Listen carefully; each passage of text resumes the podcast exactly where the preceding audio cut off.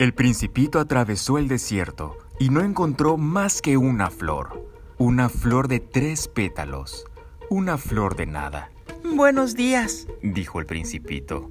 Buenos días, dijo la flor.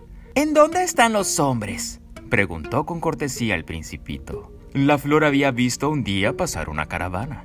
¿Los hombres? Debe haber seis o siete. Los vi hace años pero nunca se sabe dónde encontrarlos.